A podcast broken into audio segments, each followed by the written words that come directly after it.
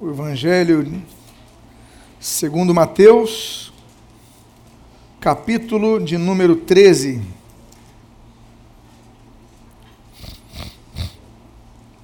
Eu gostaria de ler os versículos 44 ao 46. Todos encontraram? Quem encontrou, diga amém. E diz o texto da palavra de Deus. O reino dos céus é semelhante a um tesouro oculto no campo, o qual certo homem, tendo-o achado, escondeu. E, transbordante de alegria, vai, vende tudo o que tem e compra aquele campo.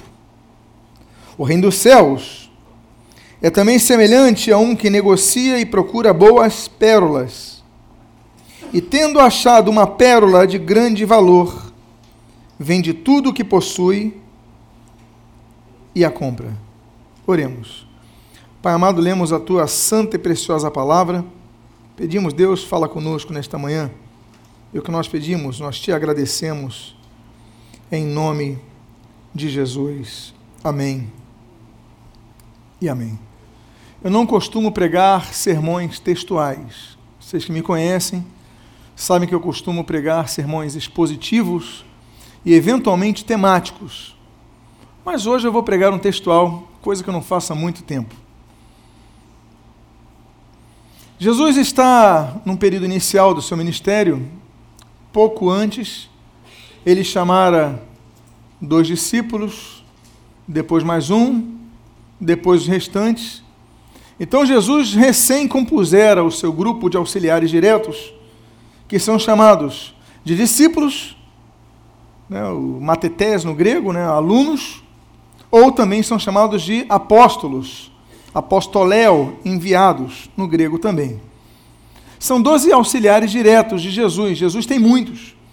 Jesus vai enviar 70 alunos ou discípulos, por exemplo, para pregar o Evangelho, e ali Lucas capítulo 10 registra as nações da terra.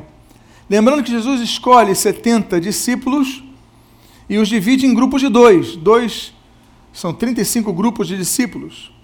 E naquela época, a geopolítica entendia que havia 70 nações na Terra, talvez pela composição que era registrada, por exemplo, em Gênesis capítulo 10, quanto às nações pós-diluvianas. O fato é que Jesus tem um grupo novo de discípulos. E Jesus então decide ensinar os discípulos, e a nós também, através de uma metodologia alegórica, o que nós chamamos hoje de parábolas. Jesus utiliza parábolas, mensagens com teores, temas, eh, linguagens do dia a dia, linguagens comuns, com elementos comuns, para ensinar princípios espirituais. Hoje eu não vou sair dessa, desse texto. E esse texto fala de um homem que estava procurando pérolas e quando ele descobre uma pérola, e a Bíblia diz, uma pérola de grande valor, ele vende tudo o que tem para comprar esta pérola. Eu quero falar nesta, nessa manhã sobre pérolas. Talvez você esteja aí com seus cordões de pérolas nesse momento, suas pulseiras de pérolas. Talvez não haja ninguém assim trajado nessa manhã. Mas o fato é que nós temos muito a aprender com as pérolas. As pérolas, elas não eram tão importantes no período veterotestamentário. Tanto é que não são citadas, nenhuma das vezes no Antigo Testamento não são citadas pérolas. É citado ouro, é citado, são citadas várias pedras preciosas, mas a pérola não é citada. A pérola vai começar a ganhar um valor comercial muito grande através dos romanos. E como? E um pouco antes com os gregos, mas principalmente com os romanos. Júlio César, por exemplo, quando vai garantir alguém, ele tinha o costume de garantir as pessoas com pérolas. Trazia pérolas de todo mundo para presentear aquelas mulheres frutos de suas conquistas. E dizem que ninguém negava-se a Júlio César. O fato é que Israel, nesse período de Jesus, já está debaixo do escopo e influência romana. Então, o Novo Testamento, ao contrário do Antigo, já cita várias vezes pérolas. E no período de Jesus, as pérolas talvez fossem o elemento mais valorizado naquela época. Do desvalor para um valor excessivo. Eu quero falar sobre, em primeiro lugar, o que essa parábola diz, antes de falar das pérolas. Essa parábola diz que um homem tinha, era um caçador de pérolas, estava buscando algo.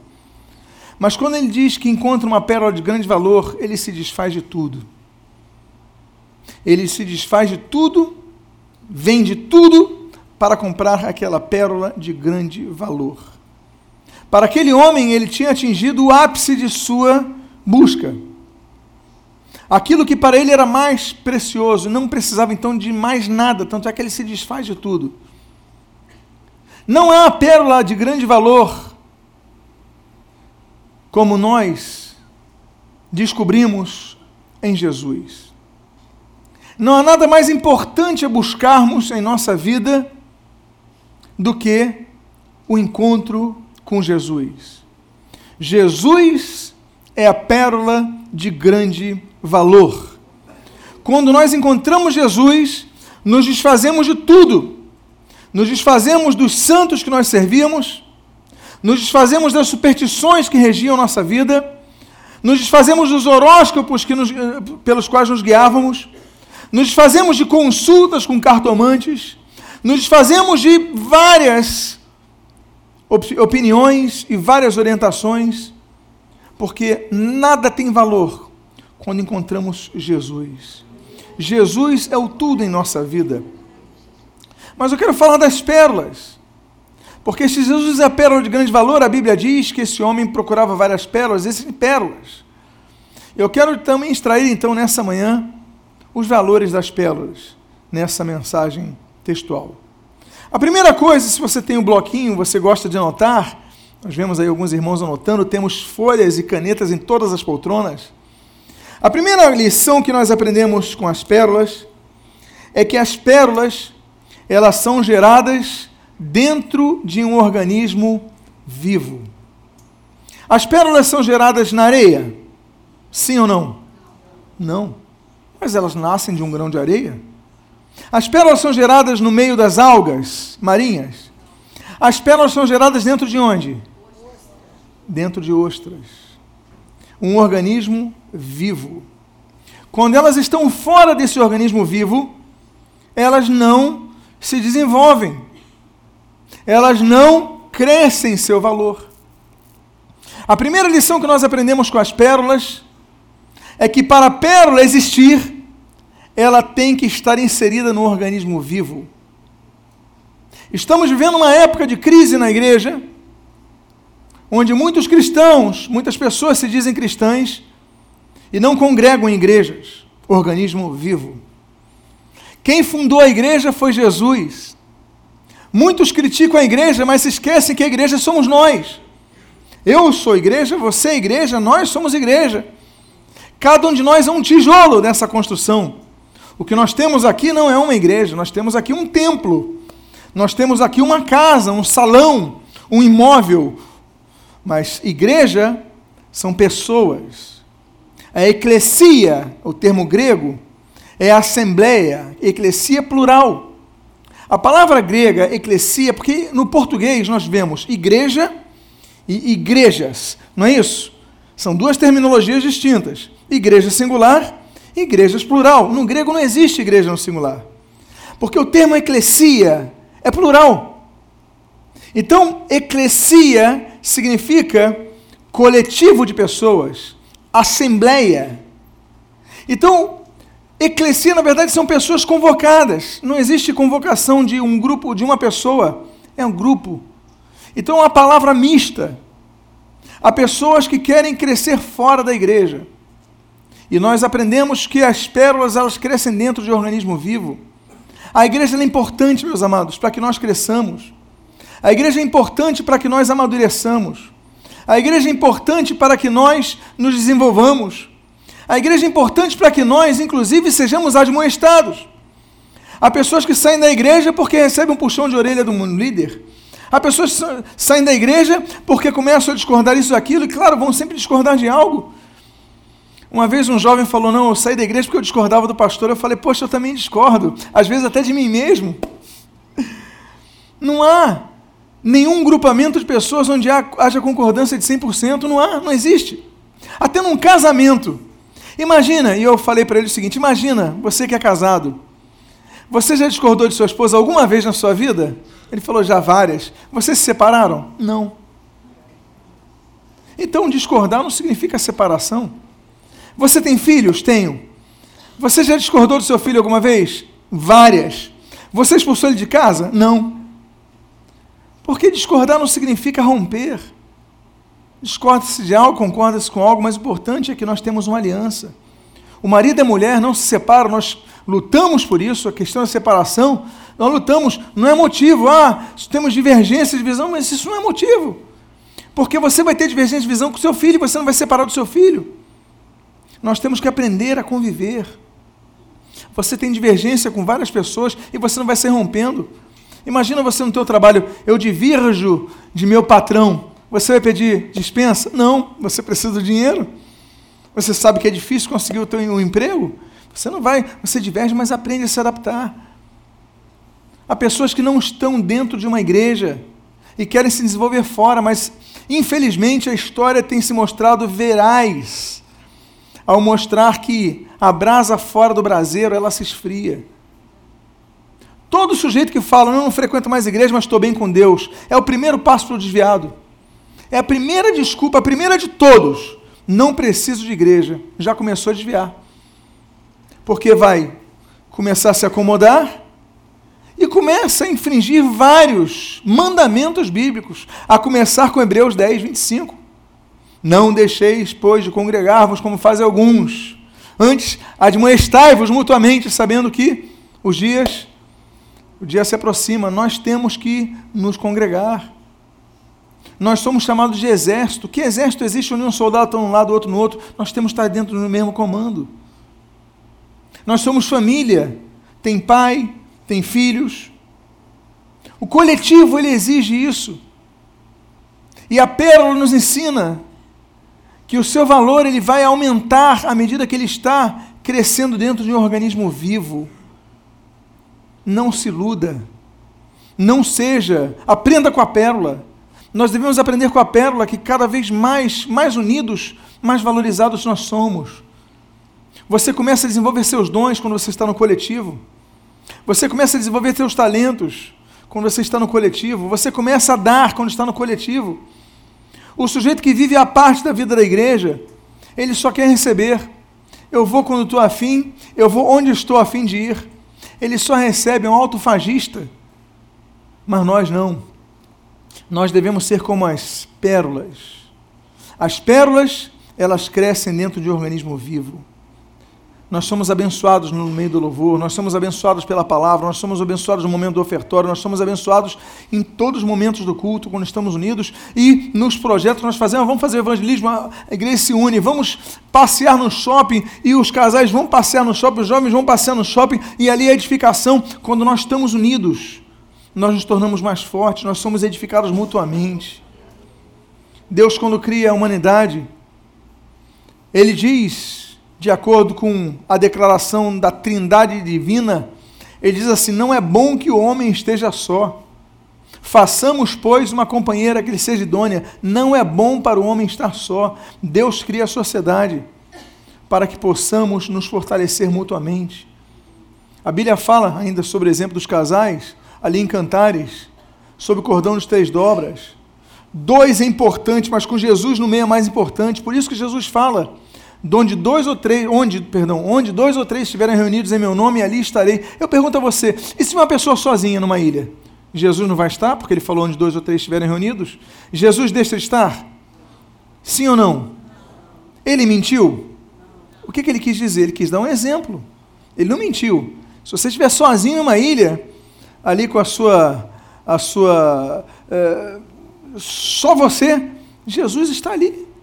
Tanto é que no Salmo 90 ele fala sobre isso, tanto é que no Salmo 139 fala sobre isso. Tanto é que Davi fala assim: olha, para onde fugirei do teu espírito?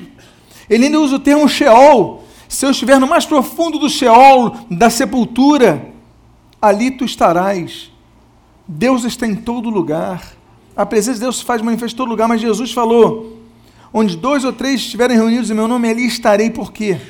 Porque Jesus fala da importância da coletividade. Jesus ele podia ter exercido, eu pergunto a vocês, o seu ministério sozinho, com total efeito em seu cumprimento, sim ou não? Ele dependia de um, de, ele dependia de um Judas para o seu ministério? Ele dependia de um Pedro? Olha, se não tiver Pedro, não consigo. Ele dependia de um Pedro? Ele dependia de alguém? Por que, que ele chama doze? Claro, o número é, é vinculado às doze tribos de Israel. Existe um significado muito grande. A organização que Deus dá, quando Deus organiza as tribos, Deus organiza em doze, divide ali. Claro, nós sabemos toda a subjetividade por trás do número doze, do símbolo que há atrás desse número, da organização, da metodologia, das diferenças. Mas por que, que Jesus chama doze? Por que, que Jesus não chama cinco? Ou por que, que Jesus não chama trinta? Ou por que, que Jesus chamou um? Jesus não. Jesus chama doze porque para nos ensinar que ninguém, ninguém deve estar isolado do corpo de Cristo, nem o próprio Senhor Jesus. Há momentos sim. Há momentos Jesus chega para os discípulos e fala: Olha, esperem aqui enquanto eu vou orar. Lembra-se do Getsemane, o Getsemani?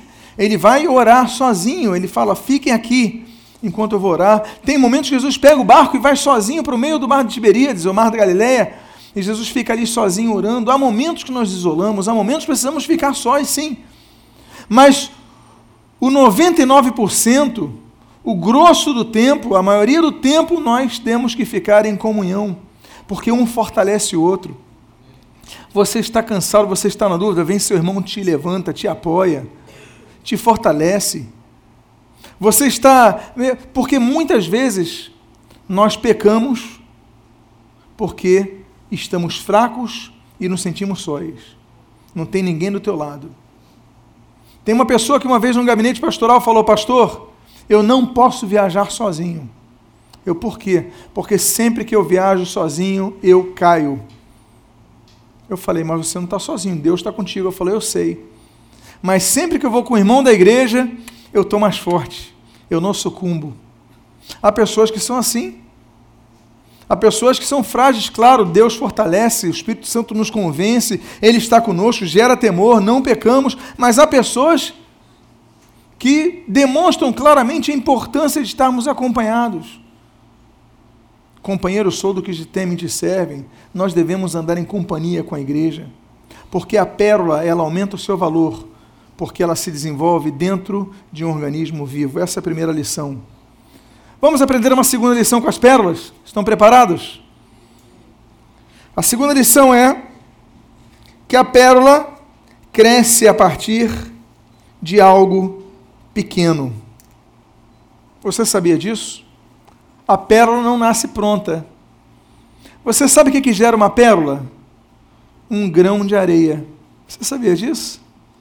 O grão de areia, no meio da carne da ostra, ela vai crescendo. Mas ela começa com um grão de areia. A segunda lição que nós aprendemos com as pérolas é que nós não podemos desprezar os pequenos começos. Nós não podemos desprezar as pequenas coisas e as pequenas experiências de nossas vidas. Porque muitas vezes a gente pensa grande e o problema não é pensar grande, é bom que você pense grande. O problema é quando nós pensamos grande e dispensamos os primeiros passos. Você quer ser rico. Quem aqui não quer ser rico? Quem aqui não quer ter dinheiro para pagar pelo menos uma conta? Ou, ou, quem, ou quem, a minha pergunta então oposta: quem aqui quer ficar devendo dinheiro? Quem aqui quer viver pagando aluguel a vida inteira? Ninguém. Não, pastor, meu sonho é pagar a prestação do carro e ficar pagando aluguel a vida inteira. Aí eu digo para você, isso é um problema seu. Você tem algum problema aí. Porque ninguém, você quer ser autônomo, você quer fazer uma viagem, você quer comprar uma roupa nova, trocar o seu sapato, comprar um videogame, sei lá qual seja o seu projeto. Não quer comprar um carro novo, mas quer comprar algo diferente para você, quer ter um computador melhor, quer ter um celular novo. Eu não sei. Mas o normal é que a pessoa queira crescer. Só que há pessoas que querem crescer, mas não querem os primeiros passos. Quais são os primeiros passos? As pequenas coisas que ninguém nota. Por exemplo, acordar mais cedo. Você quer ter um bom emprego, mas não quer acordar mais cedo, aí acaba perdendo o emprego. Não vai para entrevistas. Você esquece as pequenas coisas, os cuidados, por exemplo, vai para uma entrevista com a barba por fazer, não põe um perfume. E chega e depois reclama, não, não fui porque eles têm a, a peixada deles. Ainda coloca a desculpa nos outros. Você não fez a barba. Você não escovou teu dente e você ficou coçando o ouvido enquanto entrevistava, você quer o quê? Você vai para uma entrevista, você tem que estar preparado. Você tem que se preparar. São pequenas coisas que vão definir o teu futuro. A pérola cresce através de um grãozinho que você às vezes nem consegue observar quando você olha o oceano. É uma coisa muitas vezes insignificante, um grão de areia. Meus amados, se você fosse vender um grão de areia para alguém, alguém compraria de você? Sim ou não? Você já almejou, eu vou comprar um grão de areia? Ninguém almeja. Mas todo mundo quer ter uma pérola. Nós devemos valorizar o grão de areia, porque é ela que vai gerar a pérola nas nossas vidas. Olha, um conselho que você receba, uma orientação que Deus te dê, coisas pequenas, muitas vezes vão fazer a base do teu futuro. Nós falamos para os jovens, Jovens, não se casem em julgo desigual. Nós falamos. Procura se casar com um homem com uma mulher que sejam da igreja. Não tem na igreja, tem em outra igreja. Mas que sejam do Senhor. Por quê? E as pessoas vão lá e ficam arriscando. São muitos conselhos e são pequenas, pequenas, pequenos grãos que são dados. A Bíblia dá os grãos mas nós queremos pular. A pérola nos ensina que não podemos desprezar as pequenas coisas. Nós temos que valorizar os primeiros passos. Valorize o que você tem. Às vezes você tem coisas na sua vida, na sua família, na sua casa que você não valoriza. Você tem saúde não valoriza a saúde. Você tem um contato que pode gerar um bom emprego para você, um bom, uma boa posição, você não valoriza isso. Não tem vergonha de conversar. Poxa, então você está desprezando uma possibilidade. Não despreze as possibilidades, não despreze o grão de areia, porque nós aprendemos que a pérola nasce de coisas muito pequenas. As coisas que você vai valorizar um dia no futuro, que você pensa ter, muitas vezes eu te pergunto: será que você não tem na sua mão? Porque tem pessoas que só falam o seguinte: não, eu preciso de uma herança, eu preciso da mega sena, eu preciso que eu descubra petróleo no meu quintal, eu sei lá, porque você, você quer que a riqueza venha, quer que as situações aconteçam da noite para o dia. Mas são as pequenas coisinhas que constituem as pérolas. E muitas vezes nós já temos grão de areia em nossa casa. Você já tem inteligência, você já tem contato. Poxa, o que, que falta você pegar um classificado domingo e ligar na segunda-feira? O que, que falta você marcar uma entrevista? Deus não vai mandar um anjo para marcar entrevista. Senhor, abre a porta de emprego. Aí vai tocar a campainha. Boa tarde, eu sou o Gabriel. É Gabriel, pode, posso entrar? Pode. Ele recolhe as asas e entra. É assim que vai acontecer na sua vida? Não. Deus te dá muitas coisas pequenas, Ele não te dá a pérola pronta. Mas você tem que pegar o jornal, comprar o jornal, sublinhar, orar, telefonar e ir nas entrevistas. As coisas são assim. A grande questão é muitas vezes nós temos tudo para ter a pérola. Nós já temos o grão de areia. O nosso problema é que nós ignoramos e desprezamos o grão de areia. Qual foi o primeiro ensinamento que nós aprendemos nessa manhã que aprendemos com as pérolas? Quem se lembra? As pérolas nascem dentro de um organismo vivo. Qual é a segunda lição que nós aprendemos com as pérolas nessa manhã? Oi? Não, a segunda lição. A partir de algo pequeno. As pérolas crescem a partir de algo pequeno.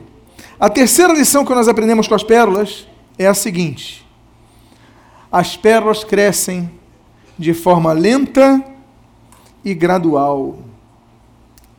As pérolas demoram a crescer. Dizem os especialistas que elas demoram de 3 a 4 anos para crescer. Aquela ostra tem que ficar, muitas vezes, quase que imóvel. Depende da temperatura do mar. Depende da correnteza. Depende de vários fatores.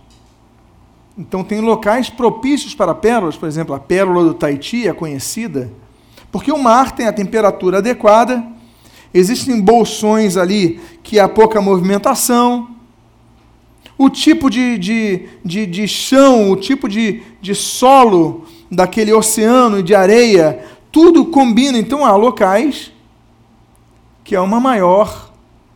É, possibilidade, em que há uma maior possibilidade de se desenvolverem pérolas. Agora, as pérolas demoram tempo a crescer.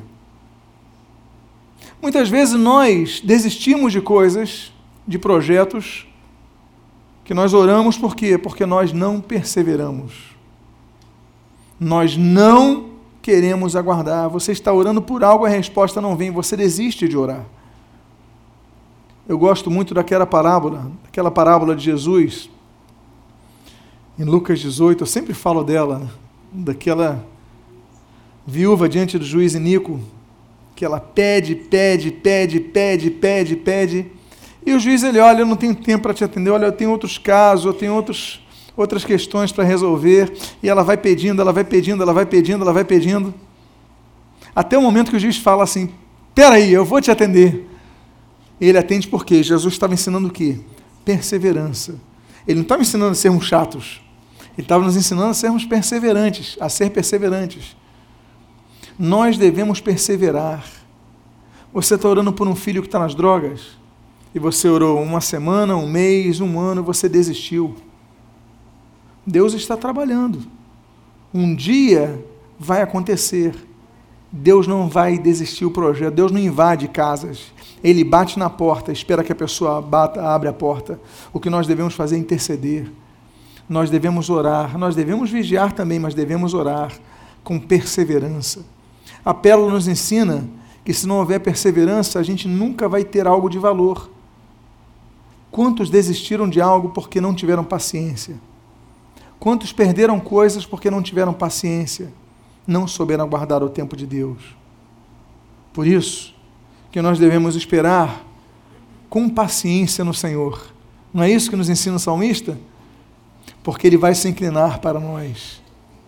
Nós devemos ter paciência. Diga à pessoa que está do seu lado: aprenda a esperar o tempo certo para você se tornar uma pérola. Quem aqui tem aprendido coisas com as pérolas nessa manhã?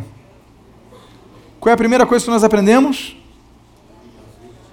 Que ela cresce dentro de um organismo vivo. Qual é a segunda coisa que nós aprendemos? A terceira coisa? A quarta coisa que nós aprendemos com a pérola.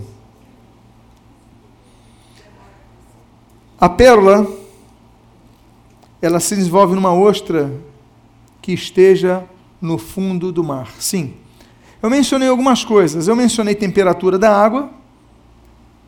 Eu mencionei o tipo de solo, o tipo de areia. Mas eu preciso mencionar mais uma coisa que precisa para que a pérola se desenvolvesse, senão você desenvolvia a pérola no seu aquário. É a pressão do mar. O local onde a pérola se desenvolve é no fundo do oceano. Precisa haver aquela pressão do fundo do oceano. A Bíblia diz e traz várias simbologias a respeito do mar, a respeito do oceano. Eu quero trazer duas.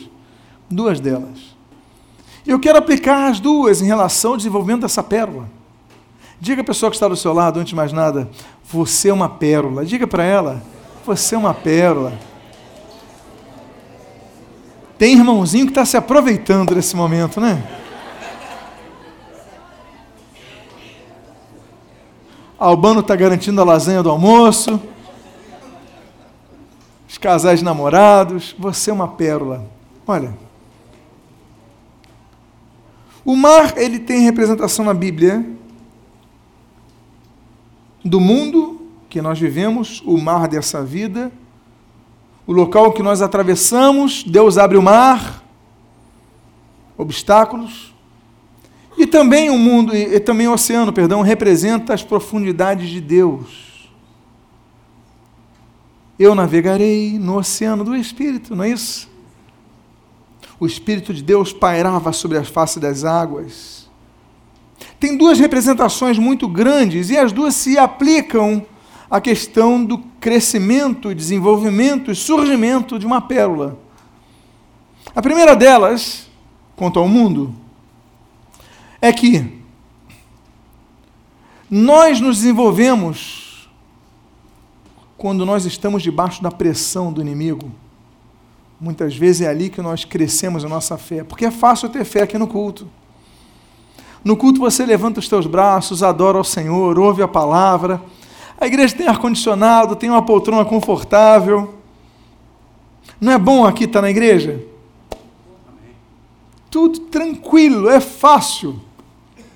Mas no meio da dificuldade, da pressão do mar da vida, é que é difícil ser crente mas no meio dessa pressão nós crescemos. Nem vou falar sobre isso, que eu ainda vou abordar esse ponto depois.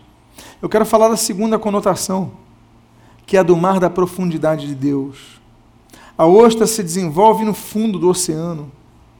Nós devemos buscar nos aprofundar em Deus, nas profundezas do Espírito de Deus. Nós muitas vezes nos limitamos ao culto. E muitas vezes isso é talvez um dos maiores, significa ou aponta para um dos maiores problemas que nós temos. O fato de não termos uma vida devocional. Sermos crentes de culto, crentes de igreja. Você já pensou sobre isso? Quantas vezes você abre a Bíblia na sua casa? Porque no culto você vai abrir. Quantas vezes você louva ao Senhor, como foi mencionado aqui? Paulo e Silas, fora do templo, porque aqui você canta ao Senhor. Quantas vezes você ora na sua casa? Porque aqui você ora. Entrar na profundidade de Deus, nós entramos no culto, mas Deus espera mais do que um domingo, mais do que uma quarta. Deus espera mais de nós. Porque Deus não se encontra aprisionado entre essas quatro paredes. Esse templo não confina Deus. Deus está em tua casa, Deus está em teu trabalho, Deus está em teus estudos, Deus está em teu lazer, Deus está em todo local, local, local. Deus está presente. E nós devemos nos aprofundar, buscar em Deus, nossa casa.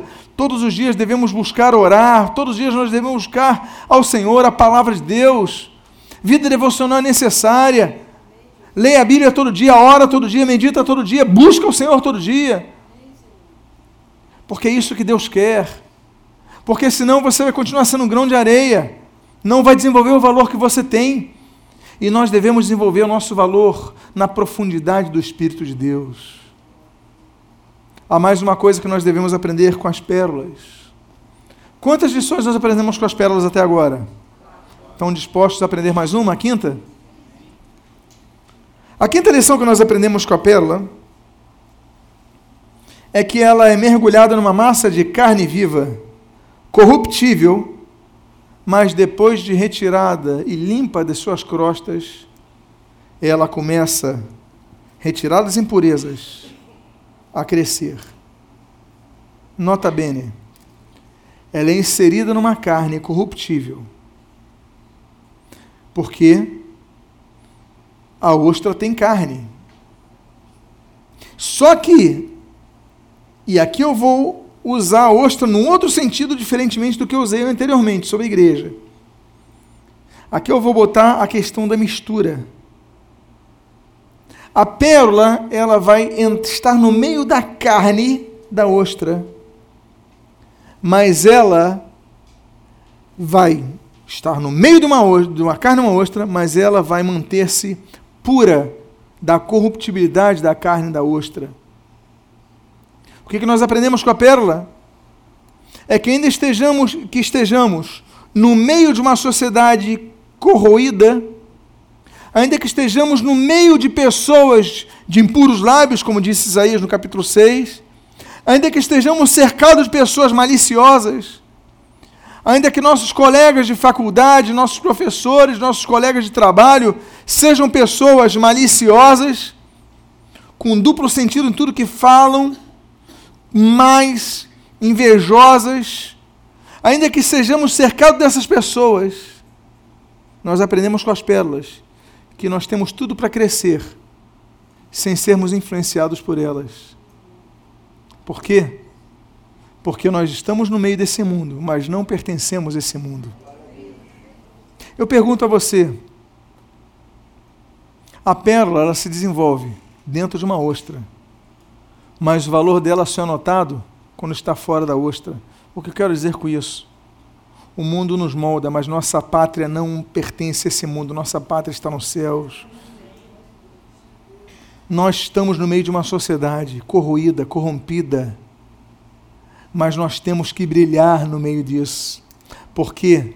Porque a pérola brilha. A pérola tem valor, ainda que esteja no meio da escuridão. Eu pergunto a vocês: a lâmpada dentro das ostras?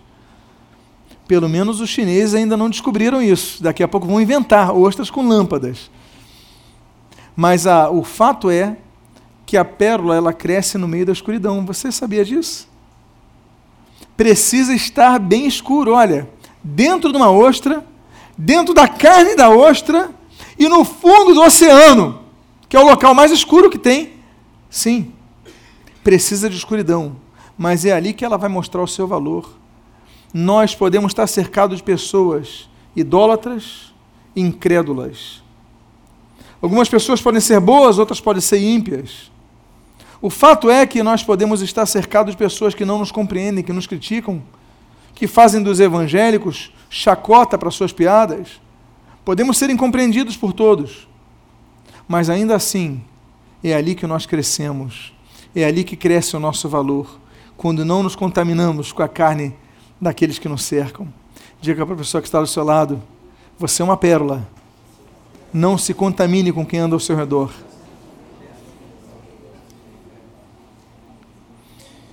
E eu tenho uma última lição a compartilhar com vocês que aprendemos sobre as pérolas. Eu creio que depois de hoje você vai querer comprar uma pérola para sua esposa, ou para sua namorada, ou para o seu marido, ou para o seu namorado. Não quer? Você quer comprar uma pérola para Paulo, Rosângela? Quer? Querer, quer. Querer é fácil. Eu não preciso comprar nada para Cláudia porque ela é minha pérola. Gostaram dessa saída? Ela já é, para quê? Se eu der, eu até vou desvalorizá-la, poxa. Essa foi o sangue português falando, né? Mas tem mais uma coisa que nós aprendemos com as pérolas. Que a pérola, ela surge através de uma ferida. Afinal de contas, um grão de areia que não pertence à ostra. Ele invade a ostra. E de alguma forma, num dos momentos que a ostra abre e fecha, ela entra ali se aloja. E claro que são várias que se alojam, mas apenas uma vai vingar. E o que, que ela faz? Ela rasga ela fere. Porque ah, o grão de areia, ele arranha. Você sabia disso? Eu lembro quando eu era menor, eu ia à praia e eu gostava de fazer, me permito a expressão popular, jacaré. Quantos lembram, que, sabem o que é jacaré? Eu não sei se mudou o nome. Mudou o nome? Qual é o nome de hoje? É jacaré ainda? E eu então esticava, esperava a onda, esticava, e eventualmente eu era premiado com um tal de caixote. Ainda esse nome, caixote? O que é o caixote, para os que não sabem? É quando o seu objetivo ele finaliza numa areia.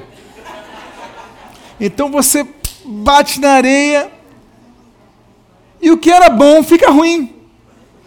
A sensação de liberdade ela se torna uma sensação ruim porque você fica arranhado. A areia, quantos já se arranharam na areia?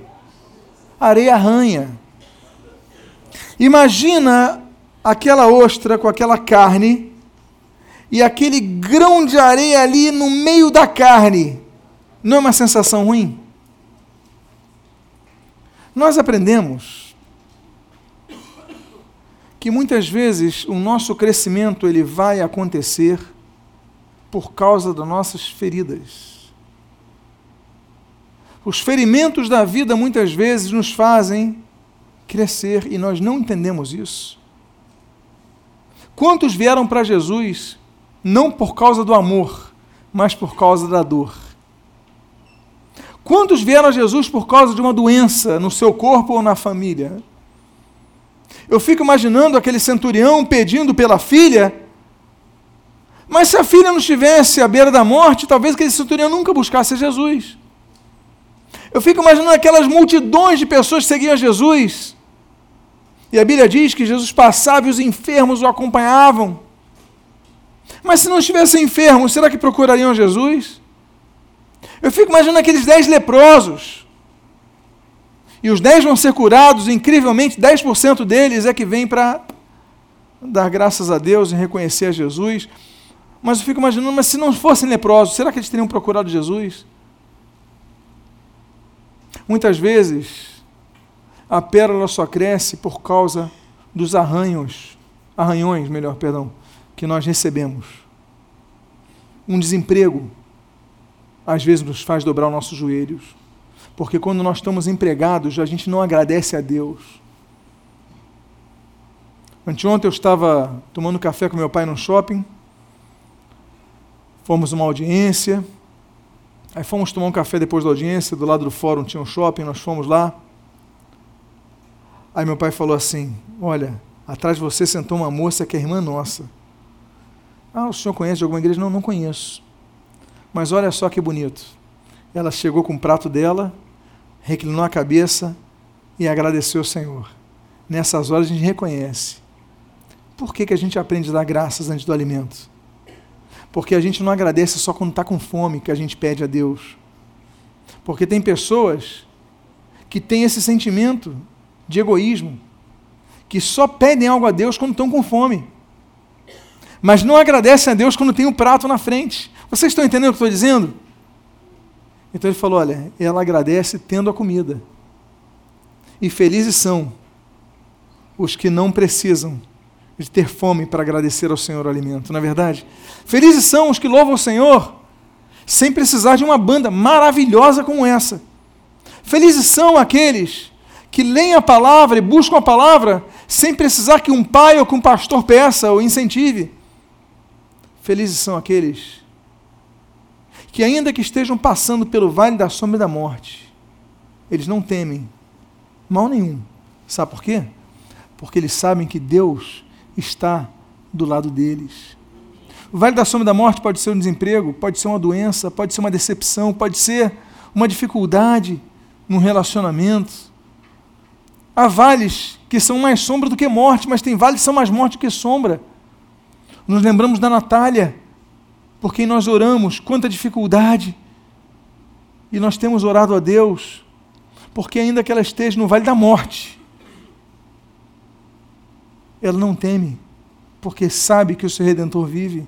Eu quero dizer para vocês é o seguinte: nós devemos entender que, graças ao arranhão da ostra, a pérola desenvolve seu valor.